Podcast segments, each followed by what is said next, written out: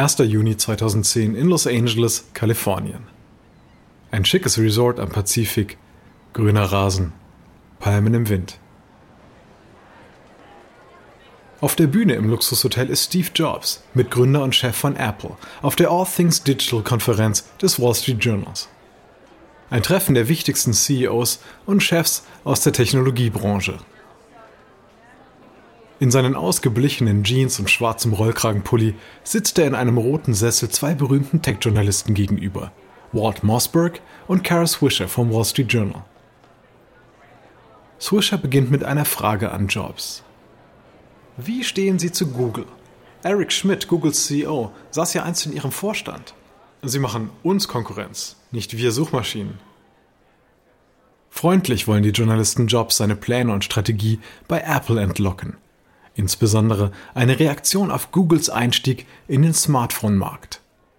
Und eines Morgens stellten sie fest, dass die ihnen Konkurrenz machen. Ja, hat er sie dazu angerufen? Nein, sie sind in unseren Markt eingestiegen und machen ernst. Fühlen Sie sich hintergangen, werden... Äh mein Sexleben ist gut, wie ist Ihres? Mossberg versteht, Jobs behält seine Pläne mit Google für sich. Der Journalist versucht eine andere Taktik und fragt nach einem Startup, das Apple im Monat zuvor gekauft hat. Letztes Jahr war auf dieser Konferenz das Suchmaschinen-Startup Siri. Ich würde Siri nicht als eine Suchmaschine bezeichnen. Aber es gehört jetzt Ihnen. Ja. Das birgt hohe Erwartungen. Schließlich befasst es sich mit Suchmaschinen. Das ist falsch. Äh, es ist im Bereich KI tätig. Jobs verstummt. KI. Künstliche Intelligenz. Sie haben also die Firma wegen der Ingenieure, Patente und Wissen im Bereich der KI erworben? Mhm. Mhm bedeutet, Jobs hat alles gesagt, was er zu sagen bereit ist. Uns gefällt deren Arbeit sehr. Das war's. Danach geht es dann um andere Themen. Jobs könnte erwähnen, dass er mehr als 200 Millionen Dollar für die Firma gezahlt hat. Siri war aus einem Forschungsprogramm des Pentagons hervorgegangen, dem größten Projekt der USA, zum Thema künstlicher Intelligenz. Jobs könnte auch erwähnen, dass Siri ein Konzept umsetzen wird, welches Apple schon 25 Jahre zuvor entwickelt hat, das unseren Umgang mit Computern revolutionieren würde. Aber nach diesem Interview redet er nie wieder öffentlich im Detail über Siri. 16 Monate später stellt Apple-Vizepräsident Scott Forstall das kleine Ding, das Mossberg ein Suchgerät genannt hatte, vor. Es ist die Beta-Version von Siri im iPhone 4S. Er fragt Siri nach der Wettervorhersage. Presse und Apple-Mitarbeiter im vollen Auditorium sind begeistert über Siris schneller und genaue Antwort. Doch dann stellt Forstall Siri mit einer indirekten Frage auf die Probe. Siri, brauche ich heute eine Regenjacke? Ich glaube nicht, dass es regnet. Sie hat nicht nur die Wörter verstanden, sie versteht auch die Bedeutung. Er macht vor, wie man mit Siri einen Wecker stellt, Restaurants findet, Meetings plant und SMS beantwortet. Sie reißt sogar Witze. Wer bist du? Ich bin Siri, deine virtuelle Assistentin.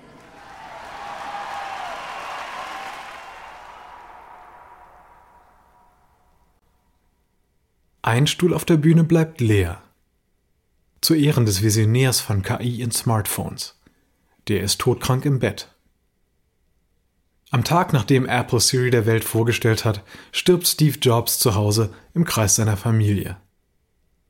Apples Gründer wird nie miterleben, wie Siri und andere Softwares wie Amazons Alexa und Google Assistant Millionen von Menschen dazu bewegen, mit ihren Geräten wie mit Freunden zu reden und wie diese Geräte ihnen antworten.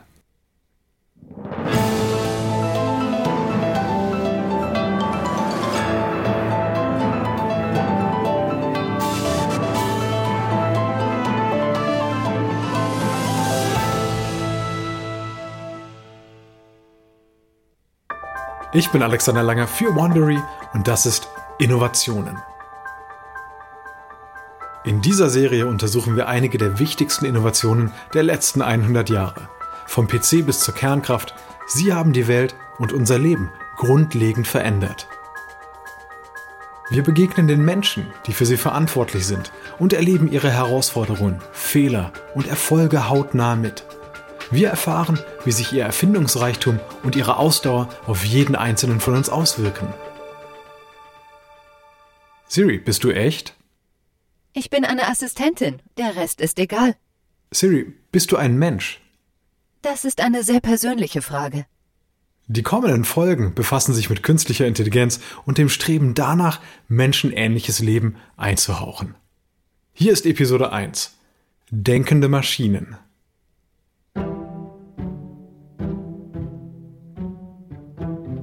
Dank Smartphones und Apps wie Siri und Alexa wird künstliche Intelligenz in Zukunft noch mächtiger werden. Technologieunternehmen und Regierungen investieren viel Geld darin, intelligentere Geräte zu entwickeln. Maschinen, die logisch denken, Dinge erschaffen, die Zukunft voraussehen und sogar träumen können. Bereits heute sehen wir enorme Fortschritte beim sogenannten maschinellen Lernen. Dafür füttern wir Computer nicht mehr nur mit Zahlen und Fakten, sondern programmieren sie dazu, selbst zu lernen, sich weiterzuentwickeln und aus Erfahrung klug zu werden. Wohin wird die Reise gehen? Die langfristigen Auswirkungen künstlicher Intelligenz beschäftigen mich in letzter Zeit häufiger. In späteren Folgen werden wir uns auch einige umstrittene Anwendungen der KI ansehen und sowohl die möglichen Nutzen als auch potenziellen Bedrohungen betrachten, die damit einhergehen. Aber um einschätzen zu können, wohin KI die Menschheit führen wird, müssen wir zunächst ihre Ursprünge ergründen. Künstliche Intelligenz ist aus dem ständigen Wettbewerb zwischen Mensch und Maschine entstanden. Wissenschaftler und Ingenieure übertreffen sich selbst darin, Apparate zu bauen, die noch wesentlich klüger als ihre Vorgänger sind. Sobald die Maschine in ihrer Disziplin bessere Leistungen erzielt als erwartet, bauen die Menschen eine noch stärkere. Heute befinden wir uns an einem Wendepunkt. Welche Köpfe also haben sich Geräte ausgedacht, die gewaltige Datenmengen verarbeiten und mit mehr Intelligenz aufwarten können als die Menschen, die sie gebaut haben?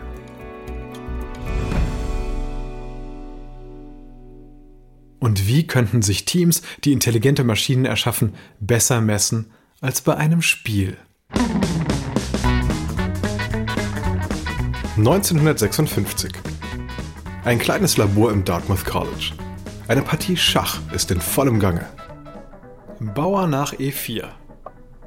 Bauer nach E5. John McCarthy spielt schon sein ganzes Leben lang begeistert Schach. Er ist 31 Jahre alt, Mathematikprofessor mit schwarzem Wuschelkopf. Allem widmet er sich mit voller Intensität, der Erforschung zerebraler Mechanismen ebenso wie dem Schachspiel. Im Augenblick ist er hochkonzentriert.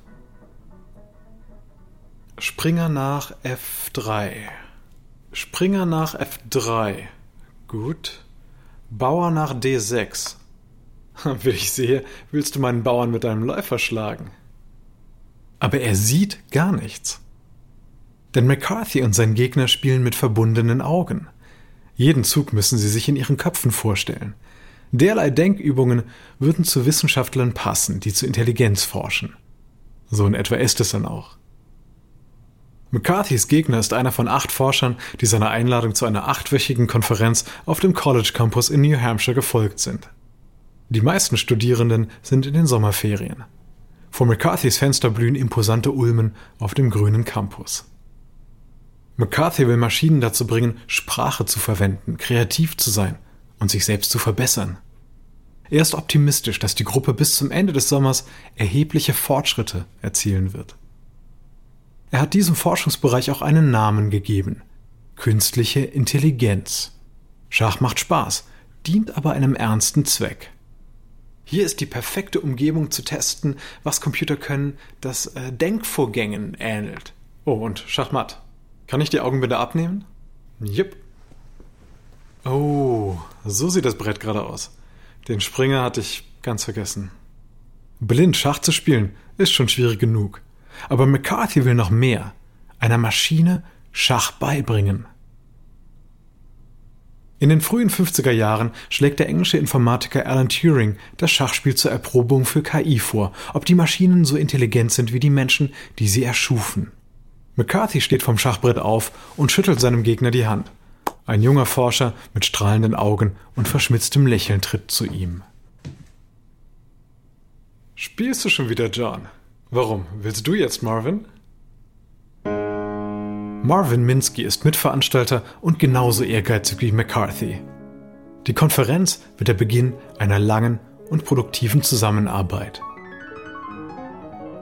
Beide teilen die Liebe zur Mathematik, provokante Denkweisen und die Vision, Intelligenz künstlich in einer Maschine zu erschaffen. Minsky ist Harvard-Stipendiat und voll unstillbarer Neugier. Er ist unglaublich talentiert für Mathematik und zudem ein brillanter Musiker, der Barockfugen auf dem Klavier improvisieren kann. Ein Student beschreibt ihn später so. Ich habe viele Genies kennengelernt, aber Marvin ist so klug, dass es einem Angst einflößt. Minsky ist noch keine 30, doch erzielte er schon zahlreiche Fortschritte in Mathematik, Physik, Psychologie und Elektronik. John, die meisten denken zu kompliziert. Das Gehirn ist eigentlich eine Maschine aus Fleisch und Blut. Wir müssen nur etwas bauen, das mit Elektronik genauso funktioniert. Was soll deine künstliche Maschine aus Fleisch und Blut denn können? Wenn ich in Princeton zurück bin, versuche ich eine Maschine zu bauen, die ein Modell ihrer Umgebung entwerfen kann. Eine künstliche mentale Karte. Sowie eine mentale Karte des Schachbretts. Ja, der nächste Schritt wäre dann, dass sie diese Karte nutzt, um verschiedene Lösungen zu finden, wenn man ihr Probleme stellt. Das hört sich sehr nach kreativem Denken an. Ganz genau.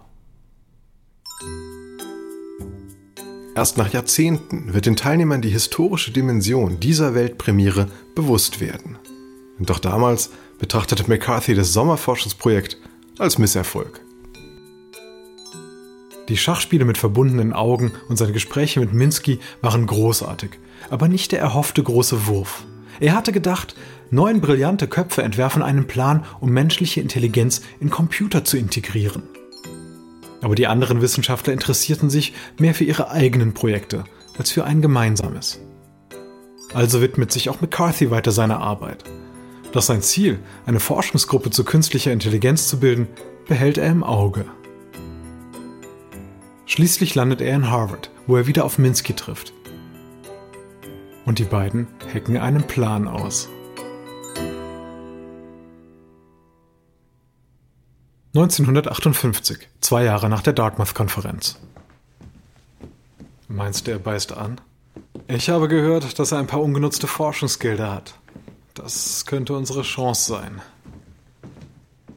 John McCarthy und Marvin Minsky arbeiten mittlerweile beide am MIT. McCarthy reizte die Aussicht auf einen leistungsstarken, raumgroßen IBM-Computer. Damals waren Computer riesig und sehr teuer. Sie galten zudem als geheimnisumwoben.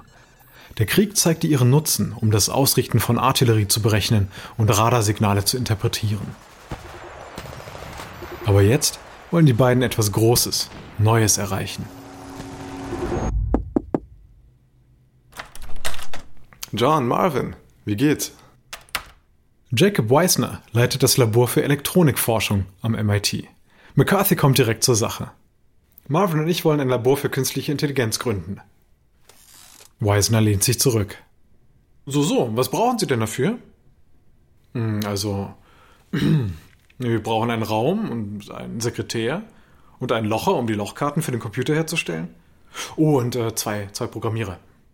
Weisner überlegt kurz. Dann huscht ein Lächeln über seine Lippen. Und wie wär's mit sechs Doktoranden? Das MIT hat gerade eine Zusammenarbeit mit den Streitkräften der Marine und der Luftwaffe vereinbart. Aber für sechs Absolventen haben wir noch gar keine Stelle. Ich weiß zwar nicht, was sie in ihrem Labor für künstliche Intelligenz machen, aber das löst mein Problem. Das neue Labor wird schnell zum führenden Forschungszentrum für KI. Minsky und McCarthy gelingt es, einige der klügsten Absolventen des MITs zu holen. Sie sind fest entschlossen, Fortschritte bei intelligenten Maschinen zu machen. Das bunte Team von Technologiefans versteht den Umgang mit Computern als Spaß und nicht als Arbeit. Viele von ihnen sind im Modelleisenbahnclub vom MIT. Dort entsteht auch der Begriff Hacker für Menschen, die Computer und Elektronik zu Dingen bringen, für die sie eigentlich nicht entworfen worden waren. Alan Kotaks Team arbeitet die ganze Nacht an einem Schachprogramm. Aber der Computer braucht für jeden Zug 15 bis 20 Minuten. Bei dem Tempo bräuchten sie ein Jahr für eine Partie. Während McCarthy-Studierende ihren Abschluss machen, liegt das Projekt auf Eis. Bis dahin sind Teile von vier Partien Schach programmiert. Noch fehlt die Schlussphase, in der die Figuren versuchen, den König Schachmatt zu setzen. Das Niveau des Computers entspricht in etwa einem Amateur, der 100 Spiele Erfahrung hat. Das Labor wächst. Minsky und McCarthy erachten Sprache und gesunden Menschenverstand als Schlüssel für die Intelligenz von Maschinen. McCarthy will neue Wege einschlagen. Und schließlich, 1962. Ja, hallo? Spreche ich mit John McCarthy? Die Universität Stanford ruft an. Ja. Eben habe ich die Abteilungsleiter gesprochen. Wir können Ihnen jetzt das bieten, was Sie wollen. Dieses Angebot kann McCarthy nicht ausschlagen. Mehr Geld und ein eigenes Labor. Fern vom kalten Massachusetts. Er nimmt sofort an. Schon bald wird er sich einer weiteren Herausforderung stellen. Sie birgt das Risiko, ihn und die künstliche Intelligenz in den Kalten Krieg zu verwickeln.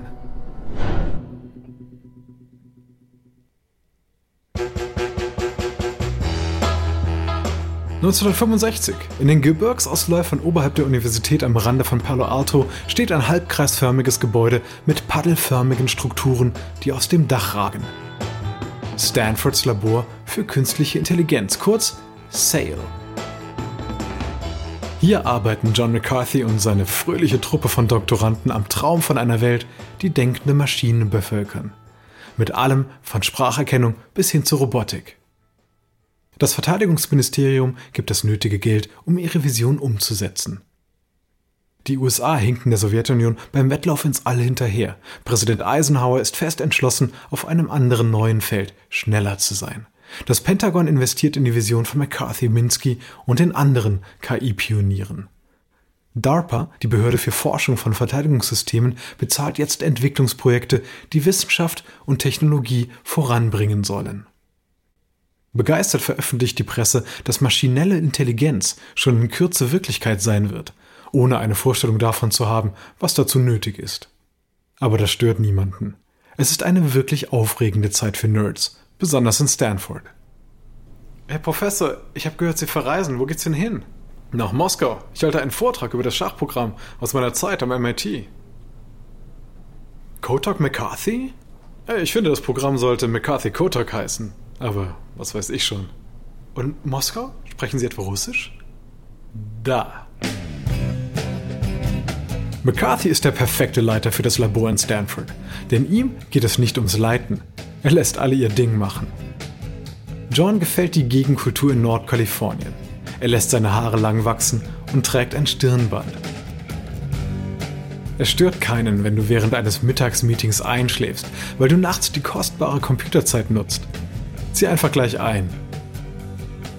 Für Doktoranden im Labor dient der Dachboden als kostenlose Unterkunft. Dort spielen sie stundenlang Space War, das erste Videospiel der Welt. Dir ist eher nach einem Bad oder etwas Sport, um den verspannten Nacken vom stundenlangen Sitzen zu lockern? Sauna und Volleyballfeld sind Vorläufer der Vergünstigungen, die Technologieriesen im Silicon Valley 40 Jahre später ihren Angestellten anbieten. McCarthy ist unkonventionell und innovativ, mit ihm seine Studierenden und Kollegen. Sie stammen aus einer Kreuzung der frühen Hackerkultur im MIT, mit dem freien Geist Kaliforniens und dem Unternehmertum im Silicon Valley. Die Räume heißen nach Herr der Ringe, zum tänzelnden Pony, die Cafeteria oder der Computerraum Mordor. McCarthy schnappt seine Taschen und bricht nach Moskau auf. Do svidania. Bis in ein paar Wochen. Nach seiner Ankunft schreitet John McCarthy über ein großes Anwesen aus dem 19. Jahrhundert auf ein Gebäude mit vier imposanten weißen Säulen zu. Das Institut für theoretische und experimentelle Physik. Es leitet der nicht minder imposante Alexander Kronrod. Alexander, schön Sie wiederzusehen. John, es ist mir immer eine Freude. Die Computer in Russland mögen schwächer als in den USA oder Europa sein, doch Kronrod ist seiner Zeit voraus. Er ist ein brillanter Mathematiker und Informatiker. Im Institut beschäftigt er Frauen, weil sie bestimmte Aufgaben gewissenhafter als Männer erledigen.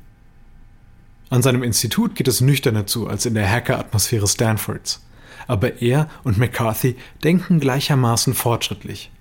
Und sie teilen das Interesse, Maschinen Intelligenz beizubringen. Kronrod hat einen M20-Computer angeschafft. Sein Team macht endlich Fortschritte. Er hält das Kotak McCarthy Schachprogramm immer noch für das Beste der USA und Schach für den ersten Schritt auf dem Weg zu denkenden Maschinen. Er nennt die Programmierung von Schach die Drosophila der künstlichen Intelligenz. Dies ist der lateinische Name für Fruchtfliege, die in den Anfängen der Genetikforschung eine zentrale Rolle spielte. So dient Computerschach als Anfang, künstliche Intelligenz zu verstehen – Funktioniert ein Programm schlecht, liefert das Informationen über bisher nicht bekannte Vorgänge im Gehirn des Menschen.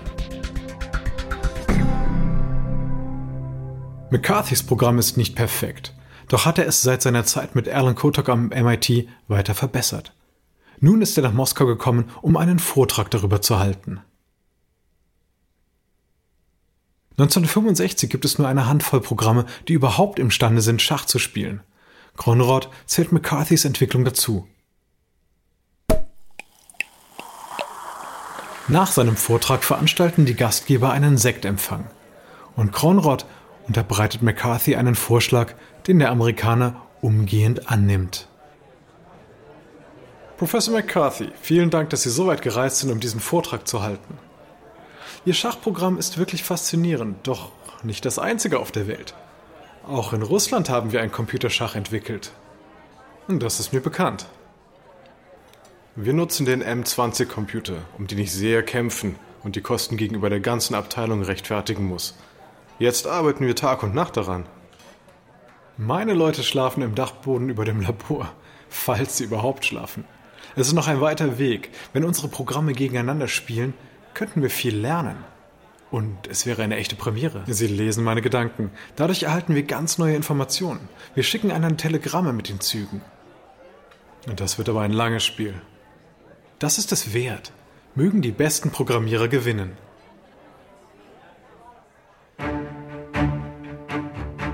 McCarthy ist kein Verfechter des Kalten Krieges. Er hat sich in seinen Zwanzigern selbst Russisch beigebracht und übersetzt sogar mathematische Texte ins Englische. Das Spiel droht jedoch nun, die KI-Forschung in einen höchst angespannten Konflikt zu verwickeln.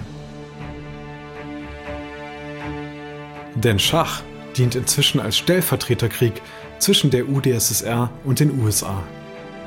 Internationale Schachturniere sind nun geopolitische Ereignisse. Und sie laufen gut für die Sowjetunion. Sie sieht das Schachbrett als einen Ort mit fairen Wettbewerbsbedingungen, wo sich die Überlegenheit der sozialistischen Ideologie beweisen lässt und wo Reichtum oder Waffenbesitz keine Rolle spielen. Dank beträchtlicher Investitionen in Förderprogramme für Schachtalente kam der Weltmeister seit 1948 jedes Jahr aus der UdSSR. Doch verläuft Computerschach anders? Das neueste Telegramm ist da. Drei Jahre später spielen die amerikanischen und sowjetischen Schachprogramme schon neun Monate gegeneinander. Die USA verlieren. Da es noch kein Internet gibt, übermitteln die Kontrahenten die Züge per Telegramm. Meistens enthalten sie für McCarthy-Studierende, die die neuesten Züge aus Moskau in Sales Computer eingeben, schlechte Nachrichten. Öffnest du diesmal? Ich will nicht. Zwar liegen wir nur 0 zu 1 zurück, aber die ersten beiden Remis zeigen, dass ihr Programm stärker spielt als unseres. Obwohl unser Computer viel schneller ist. Wir haben keine Chance bei der letzten Partie. Ich glaube, die haben ihr Programm noch weiter verbessert. So wie ihre Bauern nach vorne gestürmt sind, es, es blickt auch irgendwie weiter in die Zukunft als zuvor. Wenn unser Programm Mist baut, merkt es das sofort. Okay, her damit. Dann können wir noch vor dem Mittagessen ein bisschen Space War spielen. Turm nach A1. Schauen wir uns das mal auf dem Brett an. Oh nein, das war's.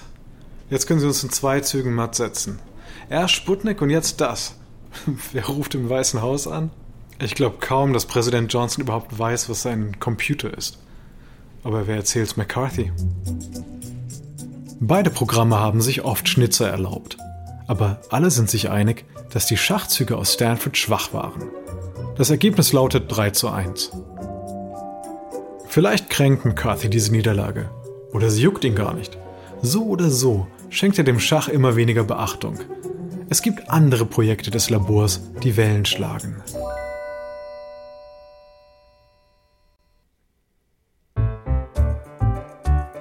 Bis 1968 hat das Labor gewaltige Fortschritte gemacht.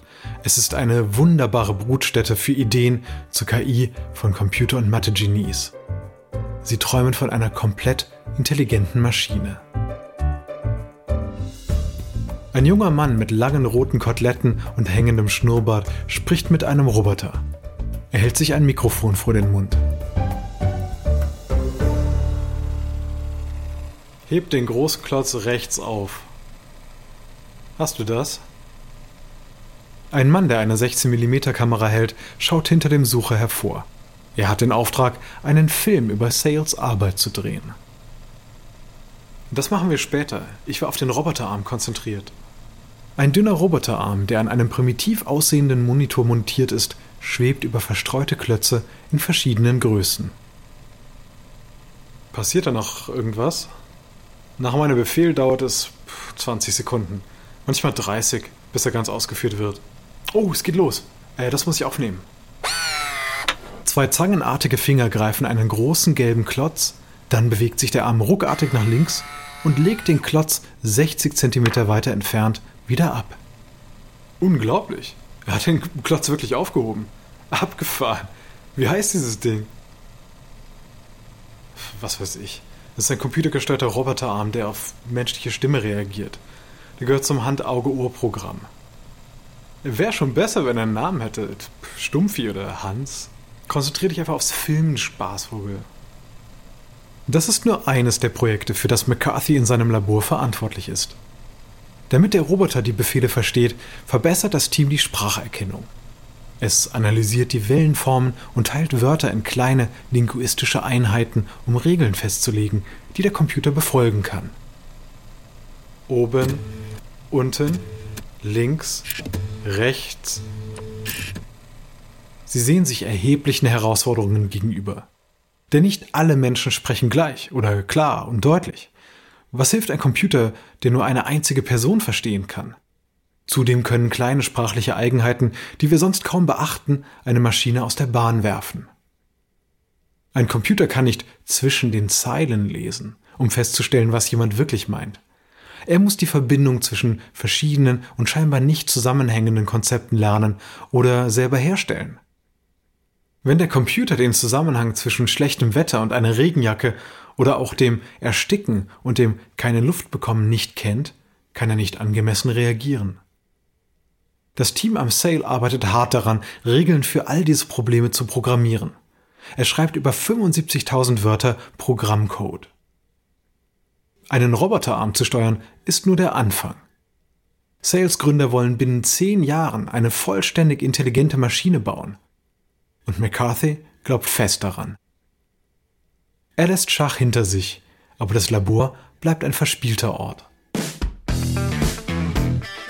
Im Herbst 1972 tauchen auf dem Campus von Stanford Flyer auf. Hey, was ist das? Erste intergalaktische Space War Olympiade hier am 19. Oktober um 20 Uhr. Der erste Preis ist ein Jahresabo der Zeitschrift Rolling Stone. Das Gala-Event moderiert Stone Sports Reporter Stuart Brand.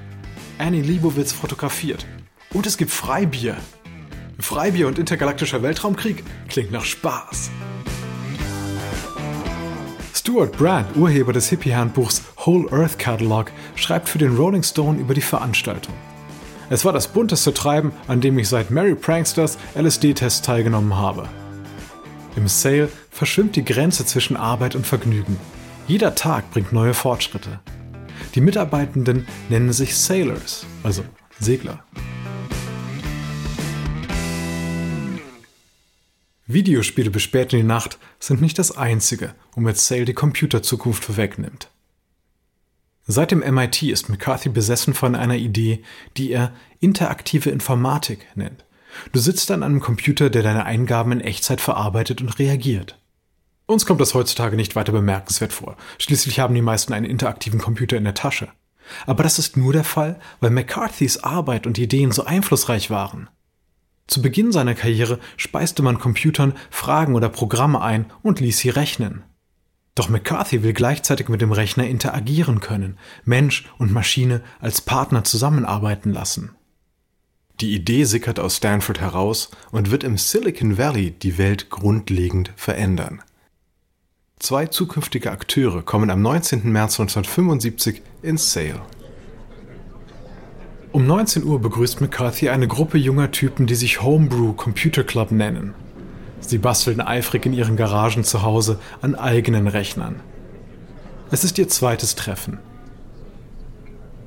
Zwei Freunde, einer stämmig, einer drahtig, sind Teil dieser Gruppe. Während McCarthy eine Welt beschreibt, in der alle Menschen Zugang zu einem Computer haben, sitzen sie gebannt in der ersten Reihe und lassen seine Vision auf sich wirken.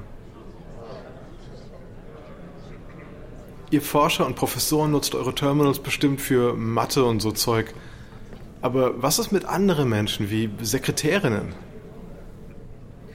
Wir stellen fest, wenn man einer Person interaktiven Zugang zu einem Computer verschafft, findet sie das nützlich, egal was sie tut. Alle können davon profitieren.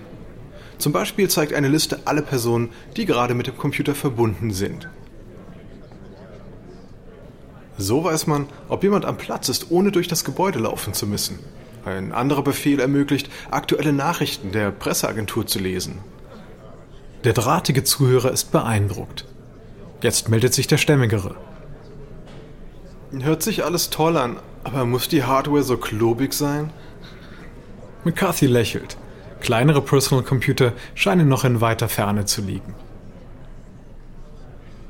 Seine Zuhörer sind fasziniert von der Idee, Geräte so klein zu bauen, dass ein einzelner Bastler sie alleine betreiben könnte.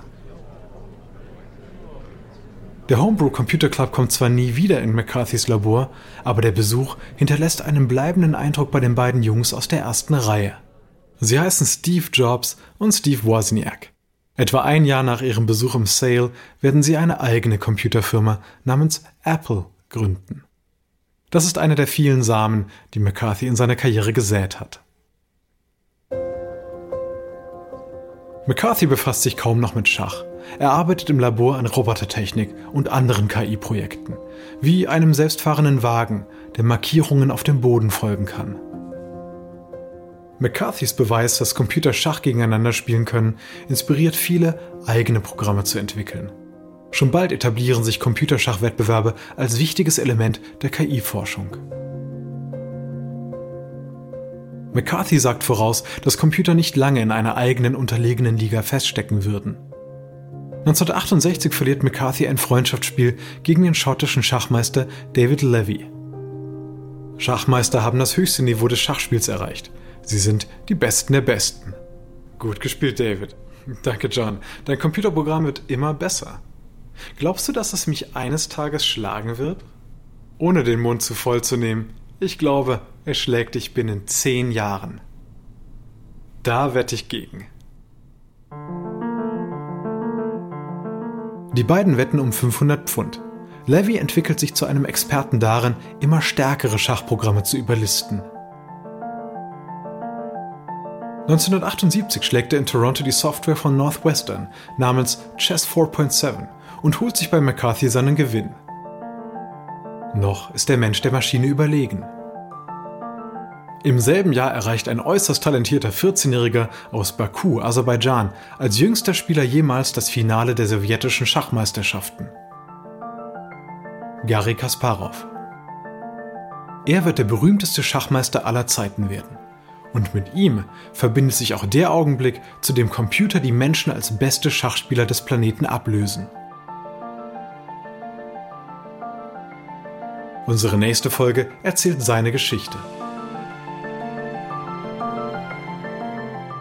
Derzeit erscheinen uns die Fragen, die künstliche Intelligenz aufwirft, interessant, aber nicht gerade weltbewegend.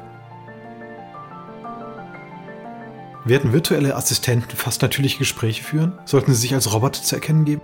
Und auf lange Sicht, die KI wird zu den transformativen Technologien des 21. Jahrhunderts zählen.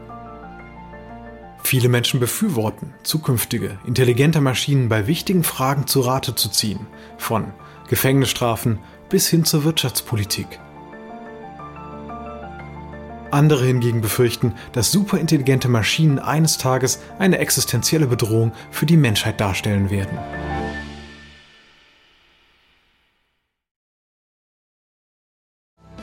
Ein kurzer Hinweis zu den Dialogen, die Sie soeben gehört haben. Wir wissen natürlich nicht genau, was gesprochen wurde, doch die Dialoge basieren nach bestem Wissen auf unseren Recherchen.